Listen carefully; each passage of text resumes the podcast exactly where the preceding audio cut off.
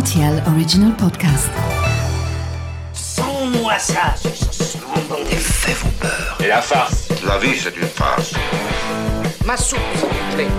Ça tord les chocolates. Mon scarpe, mon germe-là Mais combien de fois je dois vous dire que c'est susceptible, l'aubergine?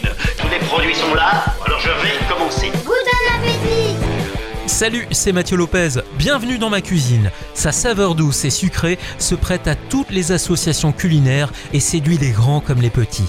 Voici la recette des carottes glacées. Pour réaliser ce plat pour 4 personnes, vous aurez besoin de 25 centilitres de bouillon de volaille, 16 carottes fan, 50 g de beurre, une cuillère à soupe de miel, 3 brins de ciboulette ciselée, du sel et du poivre. La recette des carottes glacées est ultra rapide et fait toujours son petit effet lorsqu'on a des invités pour son côté naturel et plutôt chic aussi. Pendant que vous épluchez vos carottes, en laissant dépasser environ 4 cm de fan sur le bout, vous faites chauffer le bouillon de volaille dans une casserole. Ensuite, vous plongez vos carottes dans le bouillon sans oublier de saler et poivrer. On laisse maintenant mijoter pendant un quart d'heure jusqu'à ce que le cœur soit cuit mais la surface légèrement croquante.